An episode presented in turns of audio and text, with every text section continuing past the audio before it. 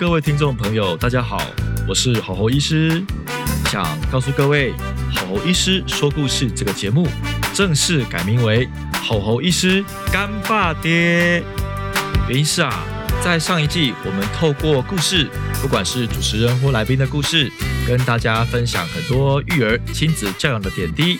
但现在我们想要脱离故事的框架，用更自由的方式来谈这样的议题。干爸爹的意思由以我身为爸爸的身份，以爸爸视角来看事情，好跟大家分享育儿的点滴。第二呢，干爸爹也是日文的谐音，干爸爹的意思。希望在家庭育儿之路上，我们是你的好帮手，让你永远不孤单。我们总是替你加油，干爸爹。Hello，各位听众朋友，大家好，欢迎来到吼吼医师干爸爹节目。那今天呢，谈到了这个育儿啊，一定会讲到对话。嗯，在亲子对话里面，说真的。很多的冲突，很多的纠结，或者是在现在生活的节奏很快速的过程当中，我们要如何很好的跟小朋友对话？比如说上学啊、吃饭啊、写功课啊等等的。那我自己本身啊，是一直很想要引进一个模式啊，你们可能在网络上有听过哈，叫萨提尔对话模式。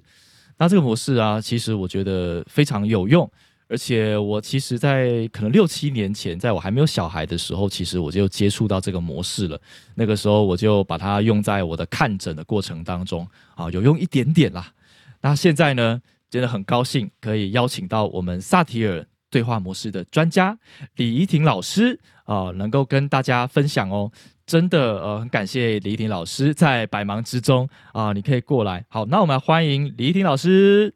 Hello，好好医师，还有各位听众，大家好，我是李怡婷。我们简单介绍一下怡婷老师。其实怡婷老师的写作资历是非常的丰富哦。嗯，在早年其实就写了很多的呃传记啊、小说啊等等的。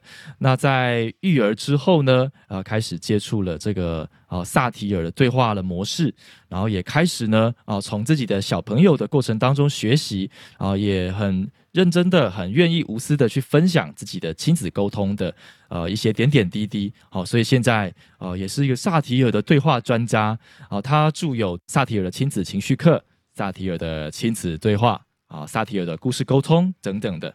那最近啊，呃，有新出了一本叫做《一句教养化解亲子冲突》，好，用萨提尔对话连接内心渴望。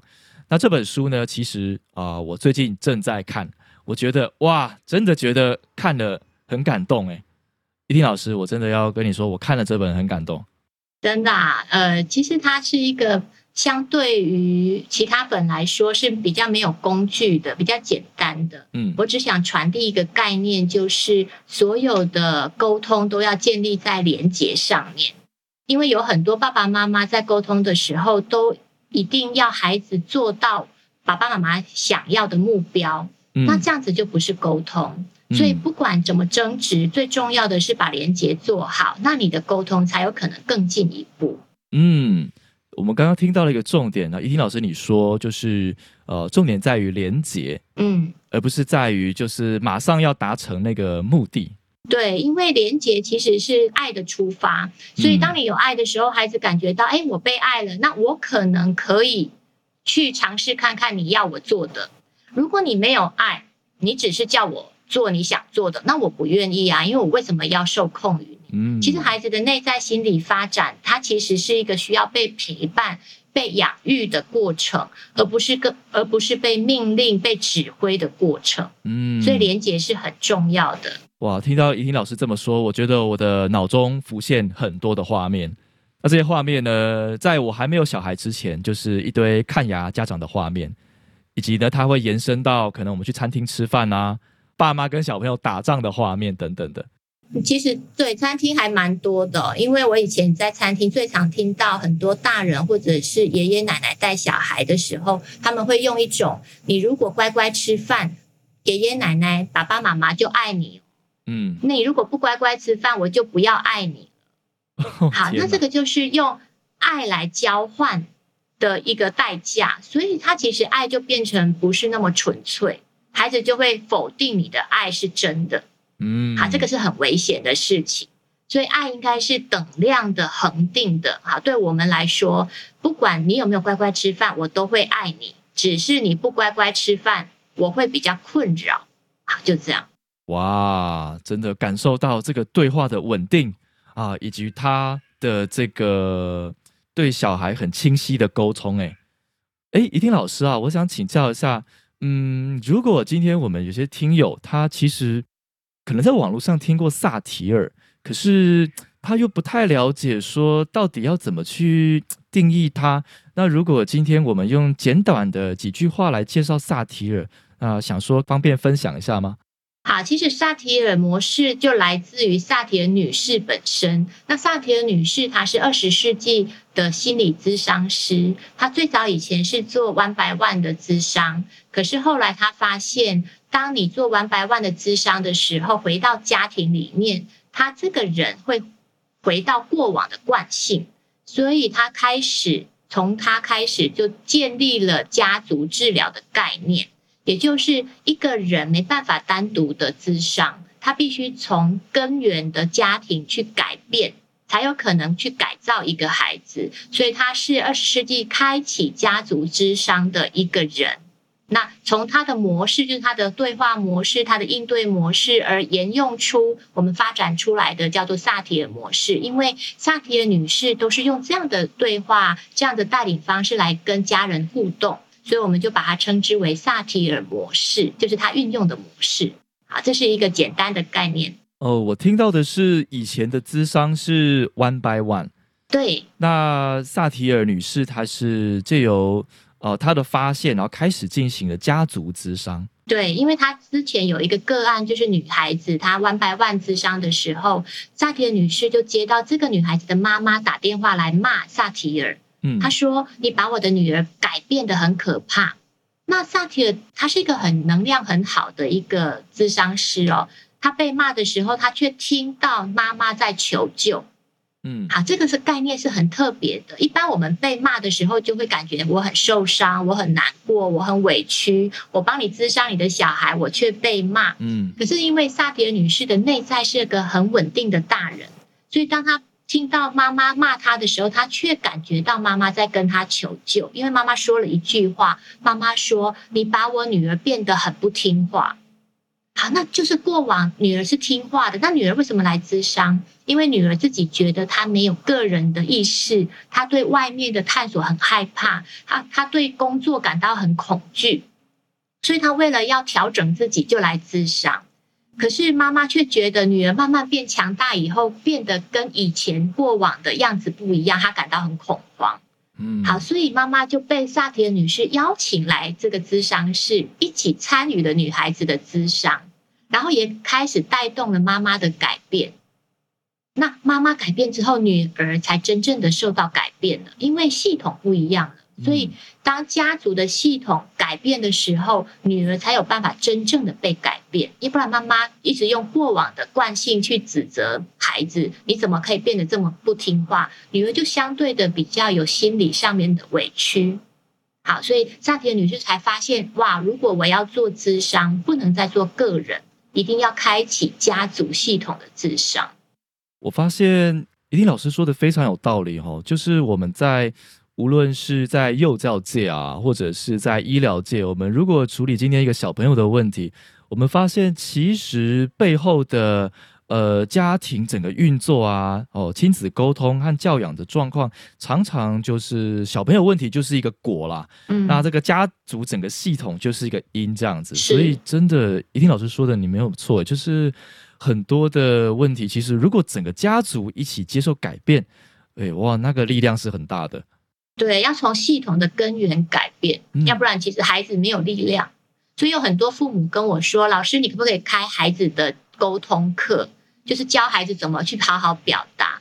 我就会说：如果父母不懂得如何回应，孩子再怎么有强大的沟通能力都没有用。诶因为他回到家里就是会被判定为你是不听话的小孩。嗯，所以我一定要从爸爸妈妈这一端去理解，怎么样才是真正的沟通。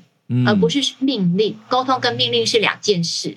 我在呃伊婷老师这个一句教养的这个书里面啊，我觉得收获很多，因为我觉得呃你真实的分享了一些案例哈。那我这边也是跟听众朋友简单分享一下，因为我们看到了呃第一章啊，就是呃你们一家五口在夜市夜市里面啊发生了吵架。嗯，对。其实我觉得很多家庭都会遇到这样子，就是三个孩子有吵架嘛，然后这个时候爸爸情绪也上来了，啊，情绪的上来就是一吼，然后呢，接下来呃老大、老二、老三的反应都不一样，然后身为当时情绪稳定的妈妈，也就是怡婷老师你啊，如何去把大家连接在一起？嗯，我觉得那个过程当中是。我看的是很感动的，嗯，很感动。其实，呃，我们常常会说，只要有一个人改变，家人就会一起改变。因为我是稳定的，其实那个场景就很像一般所有家庭里面的场景，就是呃，孩子不听话，孩子就是我们家有一个老大是已经临界青春期的年龄了，所以他基本上是不太喜欢听话的。那爸爸很容易因为不听话而暴怒。好，所以当孩子说这个反抗爸爸的时候，爸爸就说：“那我们都不要去了。”我们要记得，当你孩子已经青春期的时候，他很会抓住你说过的话来跟你对抗，他就会说：“好啊，那就不要去了。”嗯，那我们都已经到达夜市了，爸爸只是冲动的话，他就不要去。可是真的就不要去了吗？好，这就考验着我的内在要怎么去取决跟判断。好，那因为孩子就就赌气，就说我要回车上。那两个小的就说：“可是我们好不容易来了，爸爸，我愿意改，我可以去吗？”你就会发现这个整个家是产生撕裂的状态。嗯，好，那其实我在那个过程里面，我是要先照顾爸爸。好，我们在家庭排序上面，永远都要先去照顾到最大的人，因为他是代表有权利、有权限。并且有威严的，我们要照顾他的这个权威。好，可是不是按照他的方式，只是去核对他真的是要回家吗？这句话是真的吗？好，那所以我在当下我就做了核对哦，因为我要尊重爸爸的意愿，所以我就说，那这个时间是真的要回家嘛？因为已经到了。他爸爸也赌气啊，在那个情绪上面他赌气，所以他就说：“真的啊，不然你看这怎么养啊？这个小小孩这么凶，那这个不听话，我还要我还要带他去，我不是很吃亏吗？”嗯，那我就说好，那我知道了，那我们就回去。当我说要回去的时候，爸爸就很紧张了，因为他发现我居然会遵照他的方式意愿去回家，所以爸爸就说：“好了好了，那不要大家都不要气，我们一起去好了。”他改口了，可是，在那个当下，我已经答应我们家的孩子，我要带他回车上。好，所以他是有顺序的，优先照顾。我是先照顾了爸爸的意愿啊，他要回家，所以我就答应了孩子说：“好，那我先陪你回车上。”好，所以在这个状态底下，你就会发现，先生即便反悔了，他也不会暴怒，因为我是先尊重他，然后再尊重孩子。好，这个顺序是很重要的。可是，虽然爸爸后来反悔了，我仍然告诉爸爸说：“可是因为刚刚你已经确定你要回家，所以我已经在你确定的情况底下，我答应了孩子要回车上。所以在这个状况底下，我就只得遵守承诺啊！因为刚刚你说你要回家，那孩子就很得意啦。因为爸爸还在跟大孩子说：‘都是你呀！’那我的大孩子就说：‘谁叫你呀？凶屁呀！’哈，他就是爆粗话。”对我来说，他就违反了我对于家庭管教的一个权限，就是孩子爆粗口，对大人没有礼貌，对我来说是不允许的。所以我当下就跟孩子说：“孩子，你已经超出了我的允许范围，所以我决定要跟爸爸一起去逛夜市。”我的孩子就跟我说：“妈妈，你怎么可以说话不算话？”我说：“我的说话算话要在你懂得礼貌、懂得进退应对、懂得在。”理性的范围里面去做沟通，但你现在是非理性诶，所以我说我必须要告诉你，我要跟着爸爸去去夜市，然后但是你还是可以自己拿着钥匙，因为你够大了，去找车子去冷静一下。那我的孩子说，那我也要陪你去。好，那这个就是我的动力，就是我的一个重力稳定，让所有的人都跟着我去运作。好，就是一个人可以改变全家人的概念是这么来的。那你们会发现，我的讲话的方式跟应对的方式都是稳定的，而不是情绪化的。嗯，我是有条理的，有逻辑的，而不是去跟他对抗的。好，所以我当我说道理的时候，我也踩在贴近孩子的内在的心理，而不是跟他命令说谁叫你。好，我从来不说出这样子的话，这样子的话很容易让孩子反抗。嗯，我刚刚听到的呃这个故事里面呢，我体会到，如果大人跟小孩都在情绪上的时候，那真的什么事都不用做的感觉，对，就是让人觉得说，哎，其实刚刚怡婷老师说的没有错，就是我们要先连接，先稳定彼此的情绪。然后呢，在过程当中也去察觉说每个人的需求是什么，然后呢将大家连接在一起。哦，就如同一开始反映的，就是说我们不是马上要目的导向，而是先稳定情绪，哦，连接在一起之后再看，呃，我们整个家族要往哪个方向走。对，这里面最困难的是，我猜啊，哈，对妈妈来说最困难的就是先同理爸爸。嗯，因为妈妈会觉得明明就是爸爸暴冲情绪有问题，为什么我在这个当下我还要同理他？那你们去想一件事就好了，因为爸爸是有 power 的人，是如果在那个当下他你没有接住他，他其实就是一个最大的反叛的大孩子，你还要处理他，你会很麻烦。对，是。我也是爸爸，我懂。你们如果没有在同一个阵线上面，你就对于引导孩子是没有办法的。所以你必须先贴近爸爸，真的是要这么做吗？那如果确定了，我来引导孩子，那这样子我才有办法做教养的这个引导。好，所以这个是爸爸很重要的原因。嗯，真的，我感受到，因为其实有每个爸爸内在也都是一个小孩啦。说真的，但有时候就。身为爸爸，有时候情绪很难去很精准的表达的时候，或是他忍很久。有时候爸爸很会忍嘛，忍到某个程度，突然就爆冲，对，啊，都不要吵了，都不要吵了，对对。但是其实自己内心是很受伤的，自己内心是很需要去同理的。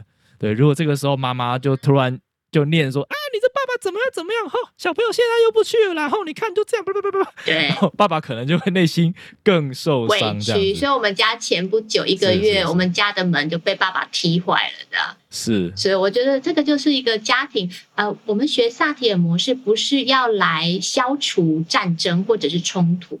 而是如何去回应，用好的方式去面对这个冲突，反倒是呃萨提尔模式在教导我们的，就是你如何，因为不可能不吵架，但嗯，在在吵架的过程，你可不可以用比较开放的目光去看待这个吵架？嗯，好，所以我觉得这个才是我们真正比较困难学习的地方啊，真的诶，所以刚刚怡婷老师说的。哦，萨提尔，我们不是为了要避免冲突，而是我们要学习怎么去回应冲突。对，我觉得这已经哦牵扯到心法的这个概念上了。我觉得内心其实非常的呃感到受用哈，因为在我早年可能六七年前吧，那个时候在看啊，那个时候是您的哥哥啊李重建老师呃所著作的一些，譬如说新教啊，呃或者是呃对话的力量。对，对不对？然后我发现那个时候家长们就兴起一个风潮哈，就是会模仿李崇建老师讲话啊，对，对，就是说啊，就会开头就说啊某某某啊。你现在觉得如何？生气吗？对，如何？我很好奇。对对对，然后我们那个时候就有个连结，就是以为说啊，萨提尔对话模式，我们就是要这样讲话，哦，这就是萨提尔了，这样子。啊，没有没有，但殊不知其实 不是，真的不是。学到框架了，那内内部再调整一下就可以了。对，那那后来李崇新老师，我有听说他也是有在公开声明说，而不是这样的啦，哈，其实是更内在、更深层的状况这样子，而且有时候家里呃家长的自己内在的稳定其实是更核心的，很重要。嗯嗯嗯。好，那怡婷老师啊，因为我们这边呢，其实准备了还非常多的情境哦。那想说，因为有一些是在听友里面收集到的一些情境啊，有时候是因为我自己喜欢走亲子推广嘛，所以我就走在路上或者在餐厅吃饭的时候，我听到了一些情境。好，那我们就来第一个情境，就是所谓的上学。嗯，因为主题是生活节奏忙碌嘛，身为爸妈要如何好好跟孩子对话，就是生活节奏忙碌这件事情。论上学要出门啊，绝对节奏是超赶的哈。对，上学要出门了，很匆忙。但是小朋友有起床气，不好好上厕所，不好好穿衣服，东西都没有拿，怎么办？对，想请教一下怡婷老师。啊，因为我也经历过这个阶段的时光哦。其实，呃，我们会说用三个步骤反复的做，做到一个惯性，那这个惯性出来了，你的问困境就会处理好了，就会解决了。那这三个步骤分别是在睡前提醒我们，明天早上要早起的时候，妈妈要怎么说，你才不会生气？嗯，就是我们要讨论出一个目标来。那妈妈这样讲的时候，如果你又生气了，妈妈可以说什么？好，所以我曾经在我的孩子呃心平气和的状态底下，我跟他讨论出，当我要叫他而他生气的时候，我可以说什么？那他就给我一句咒语，他就跟我说：“妈妈，你只要说卡里卡里蹦，然后我就会醒过来。”这样，就当他生气的时候，我这样讲，他就会醒过来。那所以在当下的时候，我叫他。我就会跟拍拍他说：“哎，宝贝，我们要起床喽。那呃，等一下，如果你心情不好的时候，妈妈会念咒语。好，像叫当下提醒。好，事前沟通，当下提醒。然后，如果他当下又生气了，那我就当然是念咒语啦。可是你会发现，有时候念咒语是没有用的，因为孩子已经理智断线了。嗯，是。那他就会一直哭闹，说我不要这个，我不要这个。”那你就让他把情绪发泄完，拍拍他说没关系，妈妈陪你。嗯，那这个就是度过中间的风暴情绪。那事后我们再来协商。好，所以它分别三个动作，就是事前先协商，然后事件发生之前我们要提醒，事情的中间我们要使用你们协商的办法。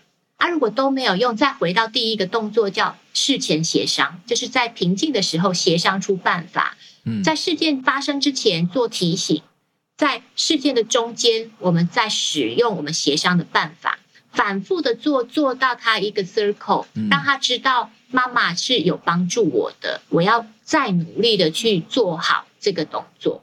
嗯，那当然，你如何运用这过程的小技巧也很重要。嗯，好，譬如说，像我有一次跟孩子说，哎，我几次叫你之后，我的感觉是我好像没有办法。在念咒语能让你清醒哎，那妈妈可不可以提醒提提供你一个做法？就是我知道你会有情绪，可是，在很赶的时候，我没有办法帮助你把这个情绪给化解。嗯我可不可以放一个挂钩在衣橱上面？然后我会跟你说，我先把你的生气的情绪挂在这个挂钩上面。那我会跟你说，妈妈有看到你这个生气的情绪，我是先帮你把生气挂在这里，妈妈回来一定会帮你处理，我们再来解决它。那你可不可以在当下跟我先出门？嗯，那其实那一阵子，我的孩子是可以感觉到他的生气被挂起来。嗯，那回来之后，我一定会跟他说，哎，我们现在已经呃下课了，我们来处理这个生气的情绪。那他就跟我说，妈妈，我现在不生气了。哦，好，先把他抽离情绪挂起来，然后事后我们再来面对他。那这个也是一个呃模模拟的做法，嗯，让他去看见情绪有被接住到的感觉，就是妈妈有发现我有生气，嗯，啊，这个也是帮助孩子面对情绪的一个方法。哇，首先这个部分有三步骤是要不断的操练的，而且事前其实就要先沟通了。对，哇，而且我觉得怡婷老师做的非常的呃细腻诶，还会有事后检讨。会啊，你就说哎，沟通协商，卡里卡里蹦好像没有效，那我们要不要换别招这样？对，这个一定要，这个就是沟通的步骤了。哇，而且最后真的协协调到一个小朋友也也觉得哎这样做很好，嗯，然后甚至后面也觉得说哎真的啊真的不生气了。对，今天真的学到很多哦，那晚上就来跟儿子来 用下。所以它其实有很多种方法，像我冬天的时候，我就会用不一样的方式。譬如说，我的孩子不起床，那我就会帮我的儿子抱起来。那因为他才七岁，我还抱得动，就把我的儿子抱起来，放到厕所的马桶前面。直接让他去上厕所，然后跟他说：“我知道你还想睡觉，先尿尿完，我们再来休息。”嗯，那他就意识到，哎，我还可以睡觉，所以我就会先去做尿尿的动作。嗯，可是事实上他已经先被我叫起来了，他的动作已经醒过来了。嗯，那我的老二呢？我抱不动，我的老二已经十快十一岁了，我抱不动了。那他睡在隔壁的房间，我就会拍拍他，我就会跟他说：“哎，川川，我们家老二叫川川，我说川川，我知道你还想睡觉，你先来妈妈的房间，比较温暖，可以继续睡五分钟。”嗯，那一他一听到我可以不用立刻起床，我还可以再睡五分钟，那我当然要啊，所以他就抱着棉被就跑到我房间去睡五分钟。啊，可是问题是，他起来的动作已经醒来了。对，他其实我们要的就是不断的去叫醒他。那可是这个语言，我们过去的语言就只是你为什么不起床？你为什么还懒惰？你为什么都没有听话？真的，赶快起床啦，快点啦，要迟到了，叭叭叭。对。那因为你的这样子的对话会让我产生毛躁感，我就很愤怒。嗯，可是你看我的语言是，你还想睡觉对不对？来妈妈房间，妈妈房间开暖气比较温暖，我让你再睡五分钟。他一听到可以再睡五分钟，你是顺着我的意思的，那我就愿意跟着你。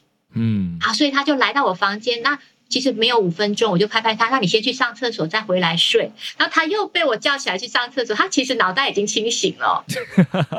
那应该就不想睡了吧？对，不想睡。他所以就是他很好被叫起来。嗯，所以其实叫起床的方法有很多。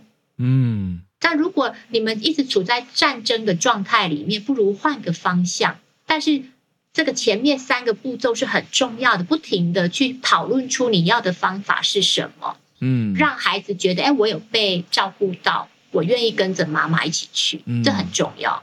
对，我相信，呃，每个家庭不一样嘛，那每个孩子喜欢的模式一定也是不一样的。对，那我感受到是，刚刚怡婷老师不断的有提到说，要跟孩子事前讨论。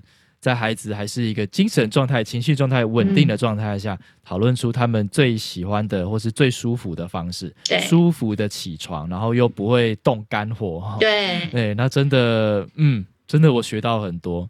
好，那我们来第二个情境好吗？好，第二个情境是呃，蛮多家长会困扰的哦，吃饭的议题啊。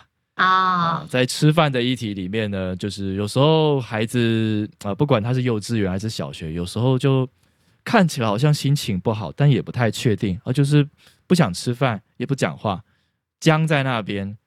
然后呢，爸妈就开始毛躁了，你赶快吃啊，那再多吃一点啊，或者是开始诱骗啊，哦，你再多吃一点，我们就让你怎样怎样怎样怎样怎样。对，那怎么样好好跟孩子沟通呢？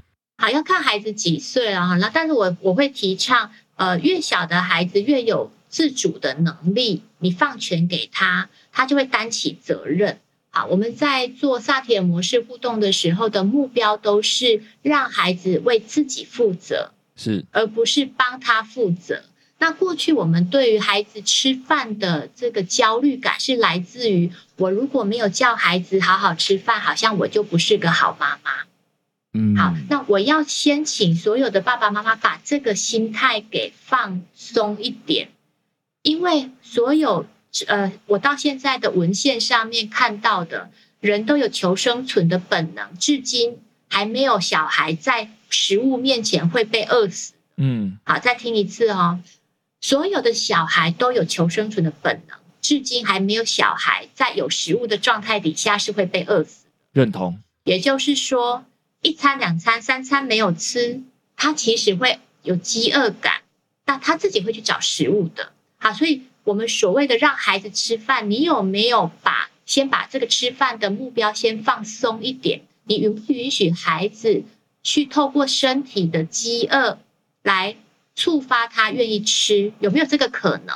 好，把这个框框架给松绑之后，那你就没什么好担心的。嗯，大胆的让孩子去尝试饥饿，告诉你妈妈我饿了，那这会比你逼他吃饭来的有用，因为身体要求生存啊，而不是妈妈要你求生存啊。呃，因为现在我觉得在台湾的社会里面啦，普遍其实物质都是不缺乏的哦。甚至在可能幼稚园或学校里面都会有点心啊、水果啊，然后一天可能不是吃三餐了，吃这个吃午餐吧。嗯，很多太多了。对，所以真的蛮认同怡婷老师您说的。那其实是在呃，有时候让他适度的饥饿，让他适度的有这个要吃的欲望，比起去做一个吃饭的任务，呃，来的有效多了。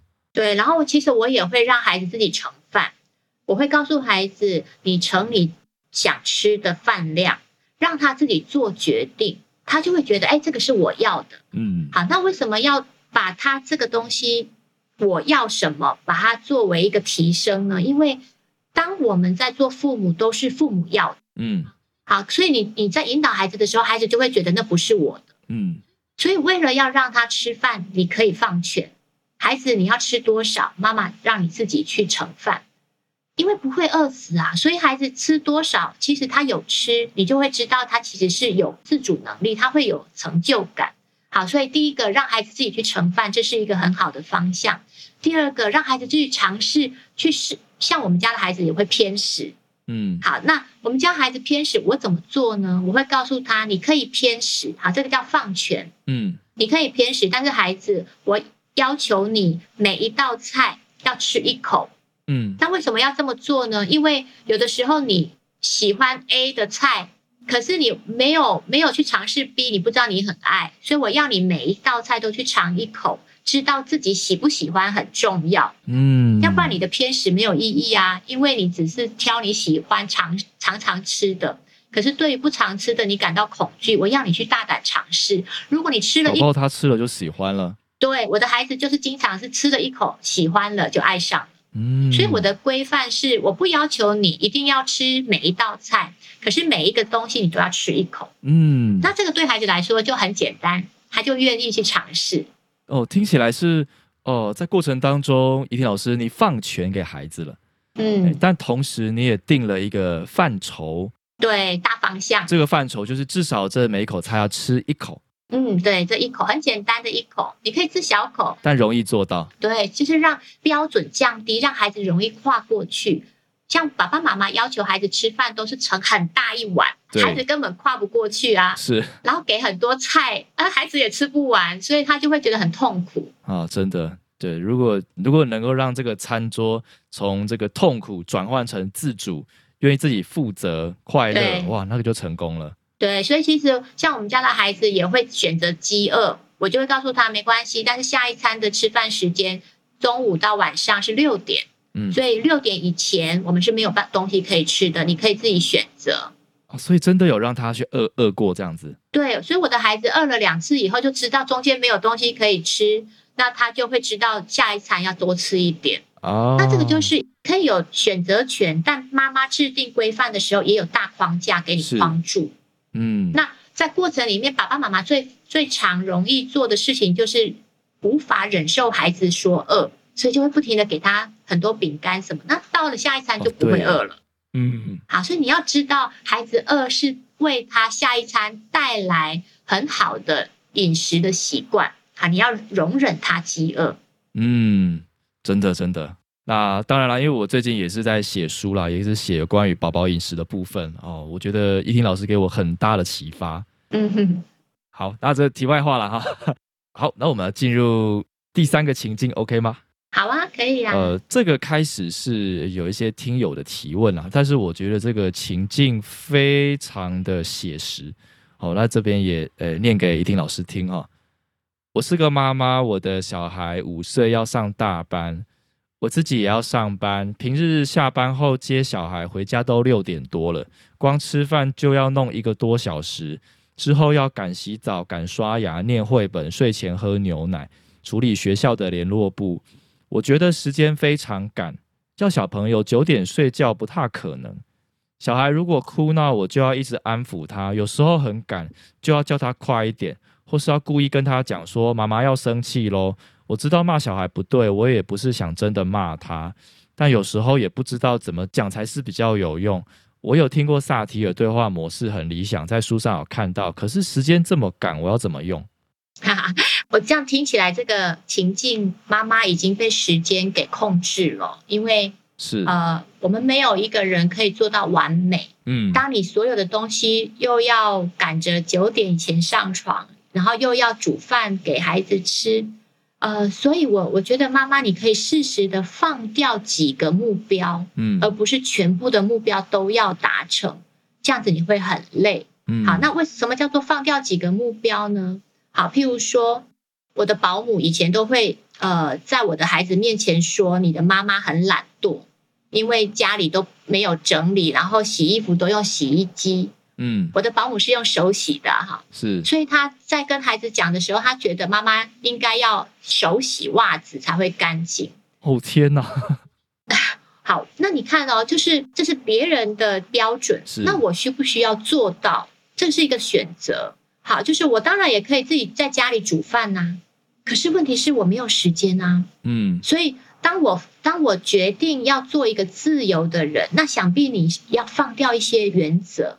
所以我照样的用洗衣机来洗衣服，嗯，那我就得忍受袜子可能不干净，嗯，我就得忍受保姆可能会说你妈妈很懒惰，这个叫承担，嗯，好，就是选择跟承担是两个议题，在一句教养里面，我不停的说，让孩子有选择权，然后承担后果，这是一个相对应的议题，嗯，妈妈也是。你选择了在家里煮饭，那你肯定就有承担很累的后果。是你选择要赶在九点以前要睡觉，那你肯定就要承担你是一个唠叨而且焦虑的妈妈。嗯，这是两个议题，是同一个事件，所以你如何去决定让你自己变得比较松？好像我虽然规定呃十点半以前上床，可是我的孩子也经常超过十点半，你怎么办？嗯，目标是目标，但是在过程里面，偶尔是可以松绑的。是告诉孩子，孩子，我知道今天有意外，明天我们继续努力。嗯，好，那这个就是一个学习的历程，而不是每天要求一定要做到每件事情。那如果你觉得整理家里很忙碌，那你就一个礼拜整理。嗯，那你就得允许承担家里这一周里面可能就比较脏乱。嗯。这个是一个选择跟承担，不然你会太累喽。嗯，对啊，而且现在生活步调也是挺快的啦，很多家长都双薪家庭嘛，确实在可能傍晚以后到睡前这段陪小孩的时间真的是挺少的这样子。可是我刚刚听到怡婷老师您分享，我觉得。有恍然大悟的感觉，嗯，真的，就是我们一直认为说，我们一要做到这个项目，这个项目，这个项目，每个项目都要做到，我们才是好爸爸、好妈妈这样子。太累了，然后我们就一直在不断的在赶任务，然后要小朋友无条件配合我们执行每一项任务，直到他睡着。嗯。去做 AI 比较比较快一点，就是 AI 很听话。AI 智能父母嘛，就来帮小朋友刷牙。就孩子也是啊。对对对，所以的确就是真的选择做一些弹性跟调整的时候，我相信，呃，这个问问题的妈妈应该她就会有比较多的一些能量。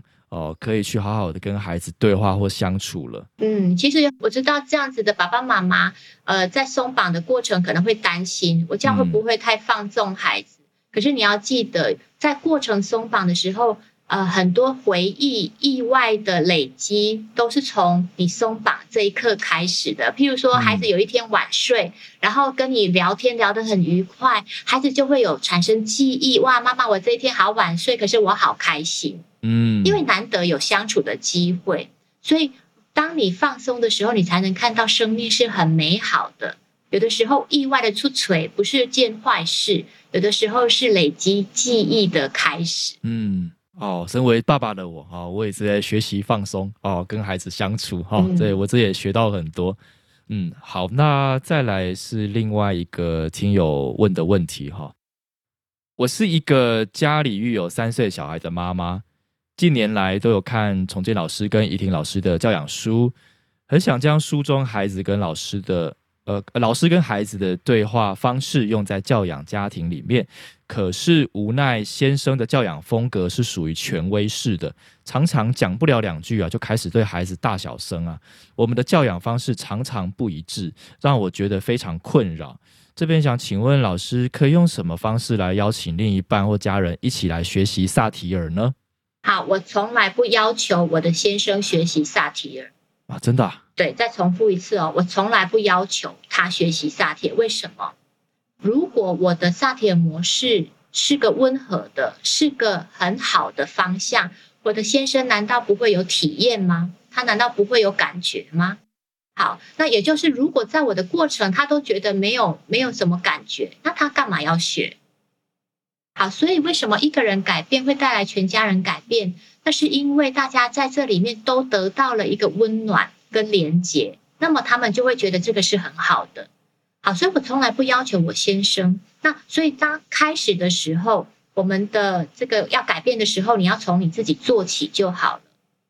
这个听友可能在过程会比较感到痛苦的是，我要对孩子好，可是先生一直骂，嗯，把界限切开来。什么叫界限？你允许爸爸是有教养权的，那是爸爸的权限，因为他有养育孩子的责任。那妈妈的权限在于我要如何回应孩子，这个是你的教养权，两者是不一定要一样的。也就是妈妈可以有妈妈的，爸爸可以有爸爸的，因为每个人都不一样。来自不一样的家庭，怎么会一样的做法？完全不可能。好，所以我有一次，我常常说我在运动场上，我的孩子玩滑板车跌倒了，那跌倒受伤了，流血了，他还说：“妈妈，我可以继续玩吗？”对我这样子的一个引导者，我会利用环境来教育孩子。当当他没有在受伤的过程学到教训，我就会让他继续玩。但我会跟他说：“孩子，你刚刚跌倒了，不会痛吗？没有学到什么要修改的地方吗？”他说：“我会更小心。”我说：“好，那你既然已经学到你要更小心，那你就去玩吧。”他总共跌倒了四次，嗯，屡屡的跌倒。那他来屡屡的问我说：“我还可不可以去玩？”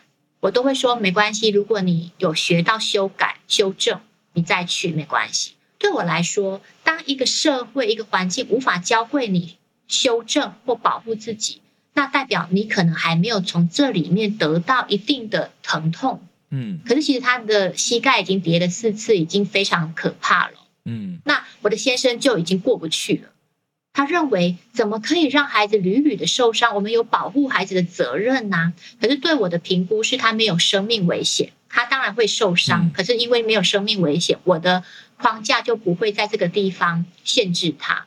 那。我的孩子跟我说：“妈妈，我想去玩，可以吗？”我说：“去吧，好好的去玩。”可是走到我先生那里的时候，我先生说不准去。啊，那这就是我跟先生的教养方式不一样啦。是很多妈妈就会在这个地方感到困惑。那我说可以，爸爸说不行，怎么办？对，怎么办呢？那我的孩子就哭着回来跟我说：“妈，你看呐，你说可以，爸爸说不行。”哎，把责任切开来，把界限切好。我就跟孩子说：“孩子，你在我这里，你已经说服我可以去玩了。”他说：“可是爸爸不愿意啊。”我说：“那是你跟爸爸之间的沟通，你要自己去说服爸爸。我是尊重爸爸的。”嗯，好，所以孩子就必须负担起去说服爸爸。爸爸不同意，那是你跟爸爸之间的沟通困境，不是我的。我我已经 OK 啦。嗯，好，所以这个就是教养是可以两条线，在我这里是统一一致的。可是到爸爸那边被打压的时候，我是尊重爸爸的，所以我是既包容爸爸，我又自由。嗯，所以孩子在我这里会得到相对的自由权。是。那在爸爸那里受限的，那你得自己去争取。嗯，哇，从这个过程当中感受到这个线内线外哦线的这个明确的这个威力，这样子。嗯。啊，如果真的每次都捞过线去处理更多的沟通跟中毒，我相信。不管是身为妈妈或爸爸，应该会非常的辛苦吧，非常的纠结，对，很耗能啊。对，所以你们会发现，我在夫妻之间的这条线，我是极度尊重的。好，就是我会尊重爸爸的意愿，然后给予孩子沟通的时候说，那这是你必须去负担的。嗯，所有的家庭在。运作两种不一样的教养模式，最痛苦的就是妈妈其实不愿意尊重爸爸的教养权，所以你会产生痛苦跟矛盾。我是愿意的，嗯，那是有些妈妈会说，可是孩子会受伤啊，孩子在爸爸那里会得到责骂或者是打骂，那妈妈要做什么？妈妈在事后安抚孩子，告诉孩子，妈妈觉得你必须去学会跟爸爸如何沟通，保护自己。嗯像你顶嘴的时候容易被打，妈妈会心疼，所以你做好你可以做的连接，这样就好了。嗯，而不是跨界的去指导爸爸不应该这么做，爸爸会生气的。嗯，我相信身为爸爸也都有爸爸的一个认知啊，跟想法，也是为了孩子好，但只是就是他用的表达方式是不一样的。对，呃，对，但是爸爸内心当中，呃，对，应该也是有可以沟通的余地啦。我好奇，那这个故事后来呢？你说后来啊，就是爸爸说不不能去，然后孩子就不能去啦，所以被爸爸锁住啦。对，那那就是孩子也接受嘛，哈。当然要接受啊，因为是呃，我在家庭的互动里面，我都会告诉孩子，我非常爱你们的爸爸。嗯，所以你们要尊重爸爸。爸爸说不行就是不行，嗯，即便我说可以，我的权限没有办法达到去控制爸爸，嗯，但是我可以去管理你们。好，所以呃，夫妻的关系是会影响孩子的呃成长模式的。如果你是一个啊比较呃就是会管制爸爸的，你的孩子也会站在爸爸的头上去抗争爸爸。嗯，那我的方式是我会去尊重爸爸，所以相对的，我的孩子就会尊重爸爸。我觉得听到这句话，身为爸爸的我非常感动啊，真的非常感动，就是觉得有被同理到的感觉。哎，那当然啦，呃，也是要跟各位听听众朋友说，其实这个呃，我在书中看到的怡婷老师的先生是，其实也是个暖爸哦，也是的，他只是有一些呃规范，他是他是想要去。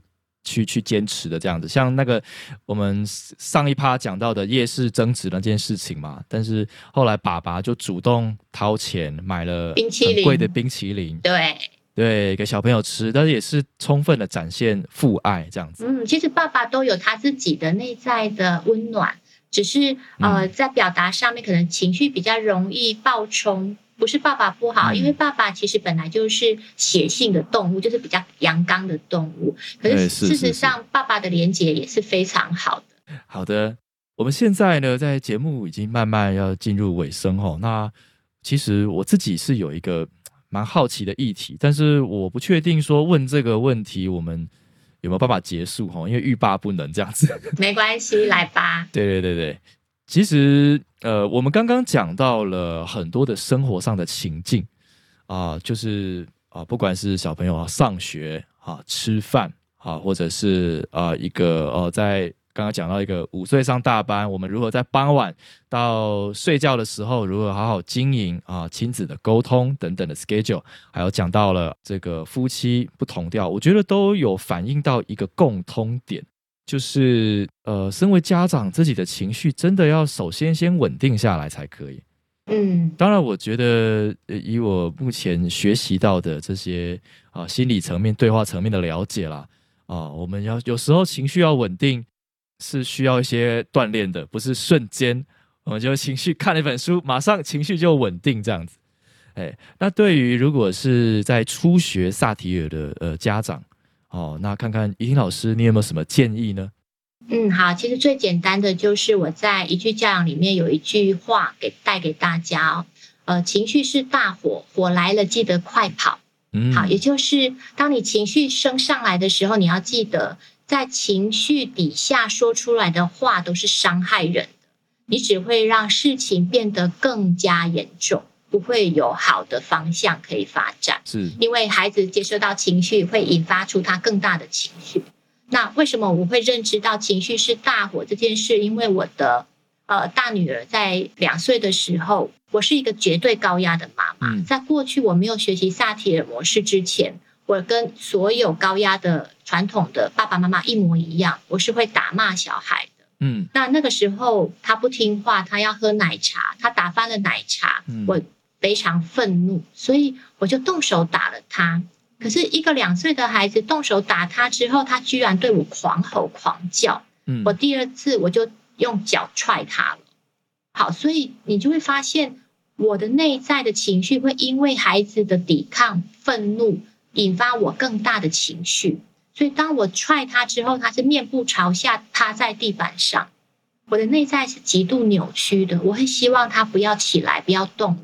因为一动就是跟我要对抗，是。可是当他不动的时候，我又发现他真的不动了。那万一怎么了？怎么办？所以一个妈妈的困境，由此可知，就是一个不好的应对方式，会让所有的人都极度的崩溃。好，所以我就体会到，你的情绪带来的动作、行为跟对话，都只是个更大的情绪伤害。嗯，那么就干脆就不要说话，离开现场是最好的。嗯，好，所以我在开始运作萨提尔模式在家里的时候的初期，我都是让自己离开现场，但离开现场也有方向，就是告诉孩子，妈妈心情不太好，我怕伤害你，所以让我休息五分钟。嗯，好，所以我不断的在家里做休息五分钟 take break 的一个模式之后，孩子就知道我的离开仍然是爱他的，他妈妈只是要休息，而不是抛弃他，这很重要哦。是的，妈妈也是可以休息的。对，所以在长久训练底下，那我就越来调整的越来越快，所以我现在可以在面对冲突的时候，在一个呼吸的瞬间，脑袋一个清明的空档，我就可以觉知到。对我的情绪可以荡下来了，所以他会练习的越来越快。好，这个就是一个慢慢的演进的过程。好的，感谢一听老师的分享。简单的一句话就是：情绪是大火，遇到大火赶快跑。对，赶快跑就对了，不要栽进去了，不然大家都会焚身的。是是是，好，呃，我相信啊，在这个一句教养的这本书里面有真的提到非常多呃。言简意赅，然后很简单，我们就可以去学习到的内容，这样子。那这边也是非常的推荐啊，各位听众听众朋友啊，您可以啊来购买一丁老师的最新的著作《一句教养》。那啊，时间真的是啊过得非常快。真的还有很多的问题想要问，但是我想啊，有鉴于时间的关系，我们必须要节目要跟大家说拜拜了。嗯，我们下次可以继续聊。对，真的，今天其实身为主持人的我，感受到那个内在温暖和平静的感觉，就像是依婷老师内心很像是一片很漂亮的一片湖泊的感觉。谢谢，谢谢。我感觉是这样，是很舒服了。我在欣赏这个湖泊。在欣赏的过程当中的呃各个涟漪啊，或者是水鸟飞过去啊等等的啊，这是我习惯形容的方式啦。哦，我真的是觉得，嗯，你很美啊，说的很美，这是一个很棒的境界。那我相信，呃，每个家长啊，在育儿过程当中啊，为什么要生小孩啊，都有他的原因。以及他对于爱的一个期待与盼望，那我们也希望呃借由一听老师的分享，可以带给各位听友啊更多的支持啊，以及有一些新的方向，好让大家可以一起去朝这个目标去前进。好，那真的非常感谢大家来收听啊，吼吼医师干爸爹啊，也欢迎大家在我们节节目呢留下五星好评哦，真的很谢谢丁老师。好，那我们要跟大家说再见了。好。各位听友，我们下次见，拜拜，拜拜。